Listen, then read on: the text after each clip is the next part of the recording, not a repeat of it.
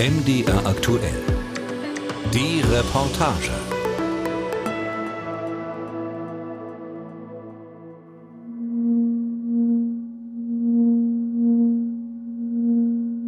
Nach Weihnachten, nach Silvester habe ich gesagt, ich möchte abnehmen. Habe das halt dann durchgezogen und habe dann bis April über 15 Kilo abgenommen.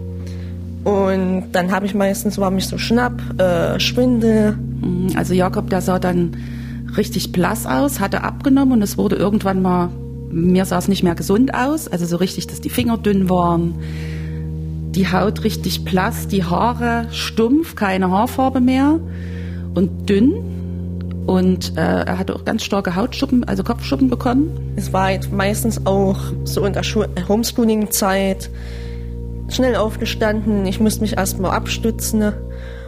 Und ich war halt manchmal auch nicht mehr so leistungsfähig beim Sport vor allen Dingen. Ich habe mir gedacht, das kann jetzt vielleicht an der Pubertät liegen oder so. Oder an der Jahreszeit. Da habe ich gesagt, jetzt müssen wir mal zum Arzt. Und da ging es dann Dienstag früh mit dem Papa zum Blut abnehmen und Urin abgeben. Ja, und Dienstags abends sind wir dann zur Auswertung, die dann nicht so gut war. Also wo dann auch nochmal der Blutzucker gemessen wurde, der sehr hoch war. Ja, und da ging es dann mit wehenden vorn, Krankentransport in die Uniklinik Leipzig. Es ist Ende April, als Jakob Schafranker, 14 Jahre alt, auf die Intensivstation der Leipziger Uni-Kinderklinik kommt. Schon der Hausarzt im nordsächsischen Mügeln hat einen Verdacht. Diabetes mellitus Typ 1. Jakobs Nierenwerte sind sehr schlecht. Der Blutzuckerwert in der Praxis liegt bei 22. Normal wäre ein Wert zwischen 4 und 9. Der krasse Überzucker bringt Jakobs gesamten Stoffwechsel aus dem Gleichgewicht. Eine lebensgefährliche Situation, wie Jakobs Mutter Andrea Schafranker heute weiß. Wo der Rettungssanitäter sich auch gewundert hat, dass er überhaupt noch mit dem hohen Blutzucker so gut reagiert hat. Also wir haben uns ja die ganze Fahrt unterhalten. Und da sagte der dann, bevor wir in Leipzig rein sind in die Notaufnahme, ich messe nochmal. Und da war der dann bei 28. Also er ist dann während dieser Stunde weiter angestiegen. Auf der Intensivstation wird Jakob versorgt, bekommt intravenös Insulin verabreicht. Nach 24 Stunden hat sich sein Stoffwechsel stabilisiert und er kann auf Normalstation wechseln. An der Uni Kinderklinik bestätigt sich der Verdacht des Hausarztes. Jakob hat Diabetes. Das stand sofort fest komme ich jetzt immer noch nicht drüber weg, dass das so schnell und klar war. Auf der einen Seite gut, dass man gleich weiß, was los ist. Auf der anderen Seite ist es natürlich ein Schock. Diabetes Typ 1, eine unheilbare Krankheit. Für die Schafrankas eine ganz neue Situation und jede Menge neues Wissen, das erlernt werden will. Auch Jakob wird erst auf Normalstation klar, was mit ihm, mit seinem Körper eigentlich los war. Die hat uns alles erklärt, unsere Schwester. Und dann hat man sich erstmal gedacht, oh, war schon ganz schön knapp. Diabetes. Was ist das für eine Erkrankung? Ganz allgemein zusammengefasst ist Diabetes eine Stoffwechselerkrankung, bei der es vereinfacht gesagt immer um einen zu hohen Blutzuckerspiegel geht.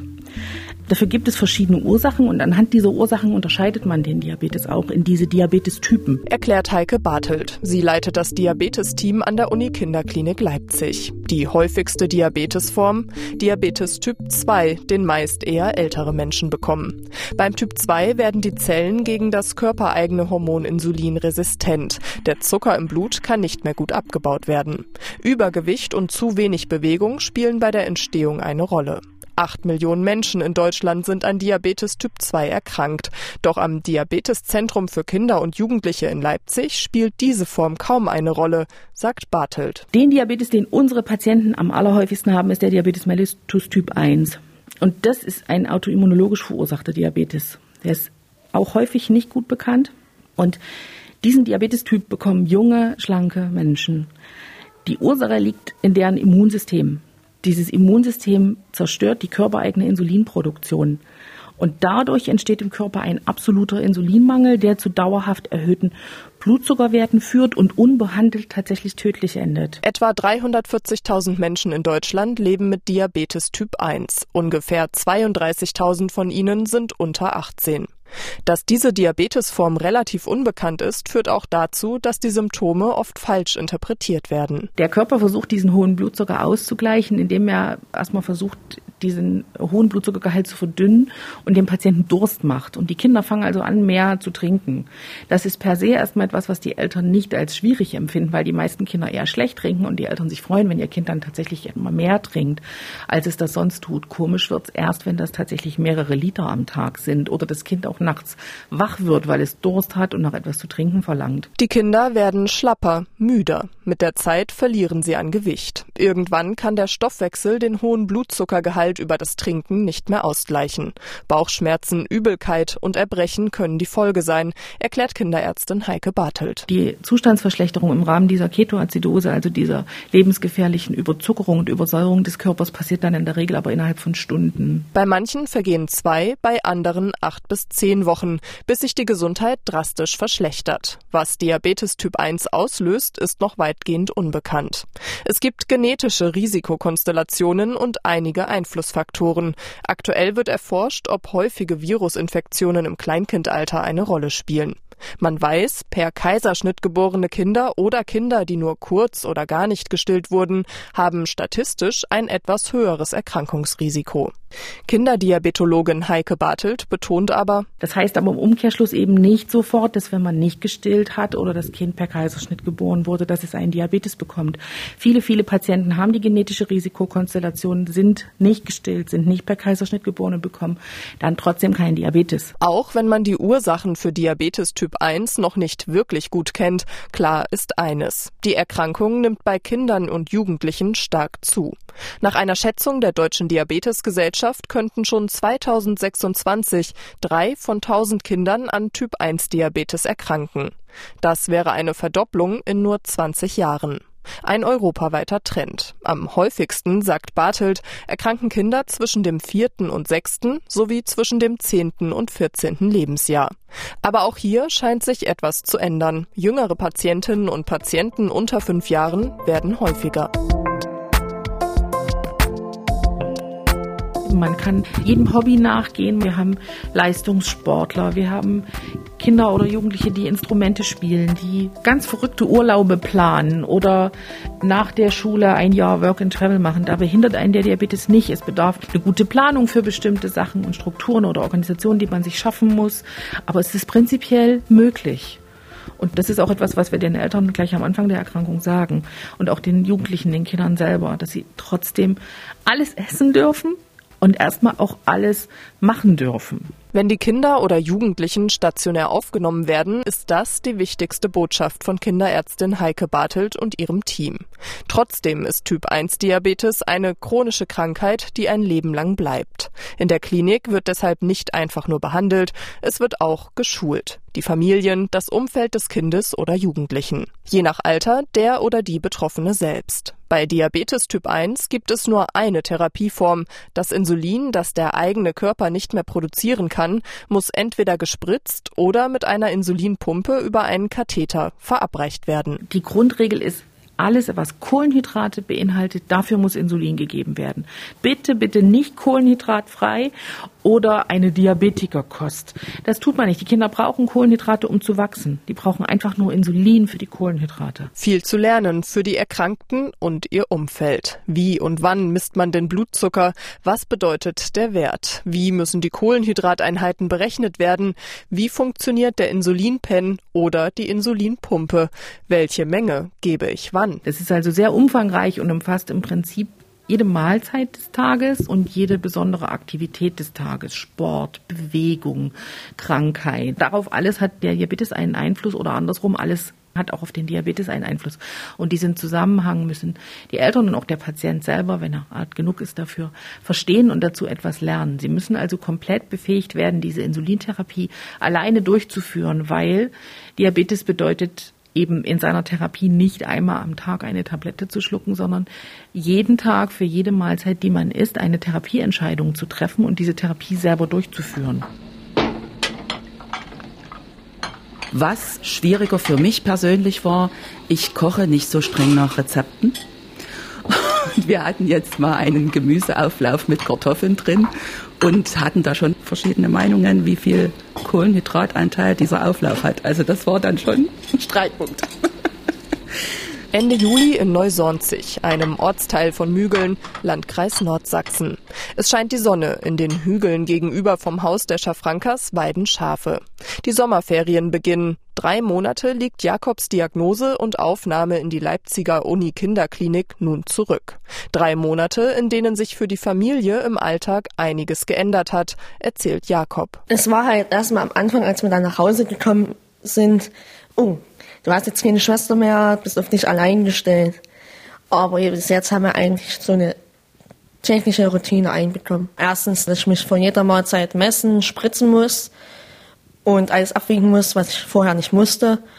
Und halt den Sport oder an sich erstmal die Bewegung oder Schule es wird jetzt auch anders. Es ist vielleicht ein bisschen Spontanität abhanden gekommen, seit Jakob Diabetes hat. Alles muss gut geplant und durchdacht sein.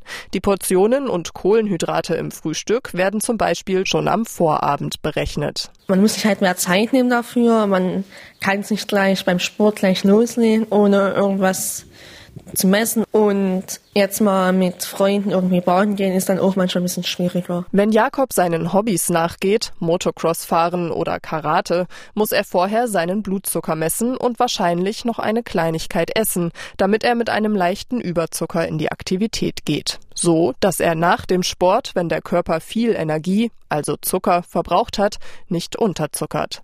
Jakob sagt, bevor er etwas mit Kohlenhydraten isst oder Sport macht, braucht er ungefähr 20 Minuten, um sich in den Finger zu pieksen und den Blutzucker zu messen, die Kohlenhydrate und die entsprechende Insulinmenge zu berechnen, sich das Insulin mit dem Pen, also einem Stift mit einer kleinen dünnen Nadel, in den Bauch oder Oberschenkel zu spritzen. Was für Laien höchst kompliziert klingt, darüber referiert der 14-Jährige inzwischen wie ein Profi. Auch das sich selbst spritzen, für Jakob war das schon nach wenigen Tagen im Krankenhaus kein Problem mehr. Er zeigt sein Mäppchen mit allen wichtigen Utensilien, die er immer dabei hat. Das ist mein, mein Tupfer und jetzt mal Pflaster, falls ich mal bluten sollte. Das sind Alkoholpads für unterwegs, Nadeln. Das ist für meinen Knickser ähm, Nadeln, damit ich mir in den Finger stechen kann. Mein Desinfektionsmittel, mein Block, wenn ich essen will, was ich da alles aufschreiben kann, mein Tagebuch. Ja, hier kommt meistens immer das Kühlpad rein, hier kommt der Pen rein. Hier ist meistens noch ein kleines Notfall-KE immer drin. Das ist mein Notfallmittel, meine Teststreifen für meinen Blutzucker, mein Klickser und mein Messgerät. Am Anfang denkt man, um Gottes Willen, wie soll das alles umgesetzt werden? Und uh, wenn man auch beim, beim Bäcker ein Stück Kuchen kauft, ne? wie berechne ich das? Aber also es gibt eine App, die wir beide auf dem Handy haben und dann findet man fast alles was man so regulär zu kaufen kriegt. Jakob nimmt es, wie es ist. Dass der Diabetes jetzt nun mal ein Teil von ihm ist und ihn für immer begleiten wird, er hat es schnell akzeptiert und daraus auch in der Schule kein Geheimnis gemacht. Im Gegenteil. In der Schule, ja, haben ich gesagt, na klar, es müssen alle erfahren, was ist mit mir los und im Fall der Fälle, ja, reagieren können. Ich habe mir jetzt zum Beispiel einen rausgepickt oder zwei sogar, die dann nochmal richtig eingeweiht sind, die dann wissen, wo mein Zeug ist, wo ich eins hab und was sie mir jetzt im Notfall mal geben können einfach. Zum Beispiel jetzt einen Traubenzucker oder einen Saft einfach. Natürlich musste er am Anfang viel erklären. Vor allem, dass sein Diabetes Typ 1 eben nichts mit falscher oder schlechter Ernährung zu tun hat und sich auch nicht mit Tabletten behandeln lässt. Meistens sage ich dann, ich habe erstens Diabetes, zweitens muss ich mich spritzen und ich kann das erstens nicht ändern. Und wenn ich mich nicht spritze, kriege ich zu hohen Blutzucker und das wäre nicht gut. Auch Andrea Schafranka stellt immer wieder fest, die meisten kennen nur Typ 2 Diabetes. Gleich die erste Insulinlieferung der Apotheke landete bei den Nachbarn. Da war dann auch die Reaktion, oh, wenn er sich schon spritzen muss, in den jungen Jahren, dann ist es ja schlimm. Hm, dann schluckt man erstmal. Ich habe auch in dem Moment nicht die Lust gehabt, das alles mich immer wieder zu erklären und das immer wieder mich zu, ich muss mich ja nicht rechtfertigen. Ne? Also da ist man schon am Ende der Nerven. Jakob sagt, seine Freunde wissen jetzt Bescheid. Auch einige Lehrkräfte an seiner Schule haben das Angebot des Diabeteszentrums angenommen und sich fortgebildet. So konnte Jakob trotz der neuen Situation mit seiner Klasse auf Klassenfahrt fahren. Aufgeregter waren wahrscheinlich die daheimgebliebenen. Ja, man versucht schon nicht immer die erste Frage zu stellen, wie war dein Blutzucker? Das ist dann schon, das sagst du immer im Hinterkopf, wie geht's ihm? Natürlich machen sich die Eltern Sorgen. Aber mit den Wochen und Monaten, die seit der Diagnose vergangen sind, merken sie auch, es läuft gut. Also was die erste Reaktion bei meinem Mann auch war, na dann muss der mal hier in der Nähe in Leipzig einen Beruf lernen. Da habe ich gesagt, nein, muss er nicht. Der kann dort und das lernen, was er will.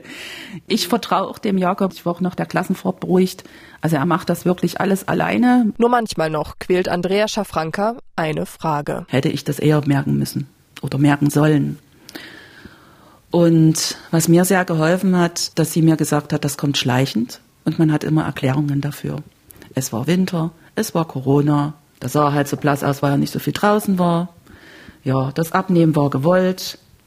Dass er mehr getrunken hat, haben wir nicht gemerkt, weil wir Wasser aus dem Wasserhahn trinken. Und da ist das nicht so aufgefallen. Also das sind so Sachen. Hm?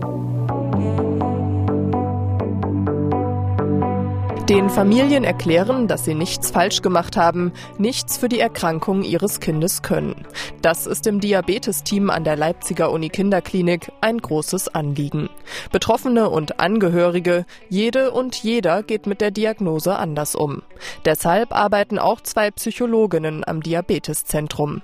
Eine von ihnen ist Marie Biernert. Sie hat ein Ohr für die Sorgen der Familien. Die erste Angst ist bei vielen tatsächlich so dieses, oh Gott, können die jetzt bestimmte Dinge nicht mehr tun, bestimmte Sachen nicht mehr essen. Das ist oft so eine, eine große Sorge der Eltern, auch dass sie tatsächlich die Kinder vielleicht ähm, in der Schule nicht so mitkommen, weil sie eben eine Sonderrolle erhalten. Und auch manchmal tatsächlich so dieses Thema Mobbing, aber meistens erlebe ich tatsächlich die Kinder als entspannter, dass die da sich weniger sorgen und sagen, ach naja, das äh, klappt ja hier auf Station auch alles recht easy, das kriege ich in meinem Alltag auch hin. Oft ist es die Pubertät, die die Heranwachsenden mit ihrer Krankheit hadern lässt, sagt die Psychologin. Wenn eh schon so diese Frage, wer bin ich, auch im Vergleich zu den anderen so im Vordergrund steht und dann eben noch so ein Alleinstellungsmerkmal dazu kommt, das ist ein großes Thema für die Jugendlichen.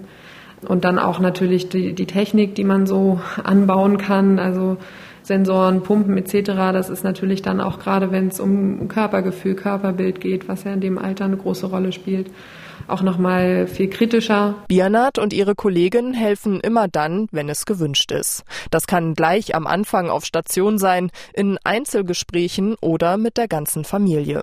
Und auch später, wenn die Kinder und Jugendlichen nur noch ambulant betreut werden, kann man jederzeit um einen Termin bitten. Als Eltern, wenn einem bewusst wird, ach, das bleibt jetzt tatsächlich.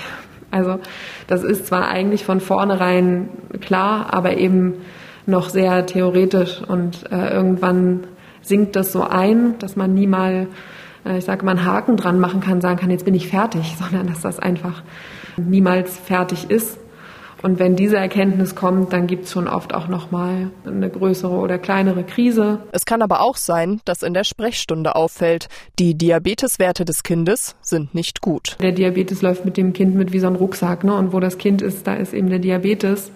Und wenn es dem Kind nicht gut geht, sei es, weil die Eltern eben streiten oder sei es, äh, weil das Kind selbst irgendwie ja, sehr traurig ist, dann läuft der Diabetes meistens auch nicht. Das geht schon oft Hand in Hand. Nicht immer ist also die Diabeteserkrankung selbst Auslöser für seelische Probleme. Sie kann sie aber spiegeln. Die Krankheit ständig erklären zu müssen und mit falschen Vorurteilen umzugehen, das ist dagegen für die meisten Familien eine Herausforderung, sagt Biernat. Dass dann in der Umgebung Bekannte, vielleicht auch Verwandte sagen, na ja, ist doch klar, hättest du mal weniger äh, Süßes essen lassen. Gerade für Kinder kann es schlimm sein zu hören, dass sie angeblich selbst schuld sind. Ihnen wird ein Bild übergestülpt, das mit ihrer Diabeteserkrankung nichts zu tun hat. Diese Vorurteile, die einfach mit, mit Übergewicht dann teilweise einhergehen, ne? hat keine Disziplin, ist irgendwie faul, kann sich nicht zusammenreißen. Und das ist schon wenn man eben genau gar nichts dafür kann, natürlich eine große Ungerechtigkeit, die die Kinder und Jugendlichen auch sehr so empfinden und die Eltern eben auch. Auch wenn es anstrengend ist, empfiehlt Marie Biernat immer wieder aufklären, sagen, dass Diabetes Typ 1 eine Autoimmunerkrankung ist, die nichts mit Übergewicht oder schlechter Ernährung zu tun hat. Und dem Gegenüber auch zu verdeutlichen, was du sagst, verletzt mich. Kinder und Jugendliche können durch die Krankheit aber durchaus auch Positives erfahren, so wie Jakob Schafranker. Der 14-Jährige geht selbstbewusst mit seinem Diabetes um, wächst an der Erfahrung. 127 zu 63, du kannst es wieder abmachen. Und HbA1c 6,4. Oh, HB1AC ist der Langzeitblutzucker. Und als wir ins Krankenhaus rein sind, war der bei 13,9. Beim letzten Mal hier zur Untersuchung war er bei 8,6 oder so. Oh, super. Routineuntersuchung. Alle acht bis zwölf Wochen stellt sich Jakob beim Diabeteszentrum vor. Hier wird alles kontrolliert. Seine Blutzuckerwerte, die Einstichstellen am Bauch und die kleinen Blutgefäße an den Füßen. Ein schlecht eingestellter Diabetes würde nämlich zuallererst die kleinen Blutgefäße angreifen. Danach kontrolliert Ärztin Vivian Bach Jakobs Tagebucheinträge zum Blutzucker. Überwiegend sehen die Tage aber eigentlich ganz gut aus, muss ich sagen. Also da nochmal großes Lob an dich zurück und bitte weiter so. Ich habe noch eine Frage, Jakob. Was hast denn du für ein Handy? Ein CTE. Okay. Wir hatten ja das letzte Mal nämlich über so einen Sensor gesprochen. Ja. Ne? Du hast ja damals gesagt, du würdest lieber den Dreier haben, den kleineren. Tatsächlich fängt er an, sich so auf den Markt Zutritt zu verschaffen allerdings aktuell nur für iPhones. Jakob muss noch ein bisschen Geduld haben. Die neueste Technik für sein Handy gibt es sie im Moment noch nicht. Der 14-Jährige wartet auf einen Sensor zur kontinuierlichen Blutzuckermessung. Dabei wird ein teflonartiger Faden ins Unterhautfettgewebe am Arm gelegt, der den Zuckergehalt im Gewebe misst. Ein Sensor überträgt die Werte auf das Handy oder spezielle Scangeräte. Für Jakob heißt das bald, er muss sich dann nur noch vor den Mahlzeiten stechen und den Blutzucker klassisch direkt im Blut messen. Bevor er Sport macht, reicht es dann, wenn er seinen Blutzuckerwert vom Handy abliest. Familie Schafranka schaut optimistisch in die Zukunft und freut sich über das positive Feedback aus dem Diabeteszentrum. Man denkt am Anfang, oh Gott, wie sollten das jetzt alles weitergehen? Und man lernt dann wirklich Schritt für Schritt, man wird sicherer. Er macht ja alles genauso wie vorher. Also der macht zu Hause Sport, geht in die Schule, fährt auch mit dem Fahrrad teilweise in die Schule, geht uns auf die Nerven, manchmal. Ja, also es läuft alles so, alles richtig gemacht bis jetzt. Es gibt auch Sicherheit, ne? Und Motivation.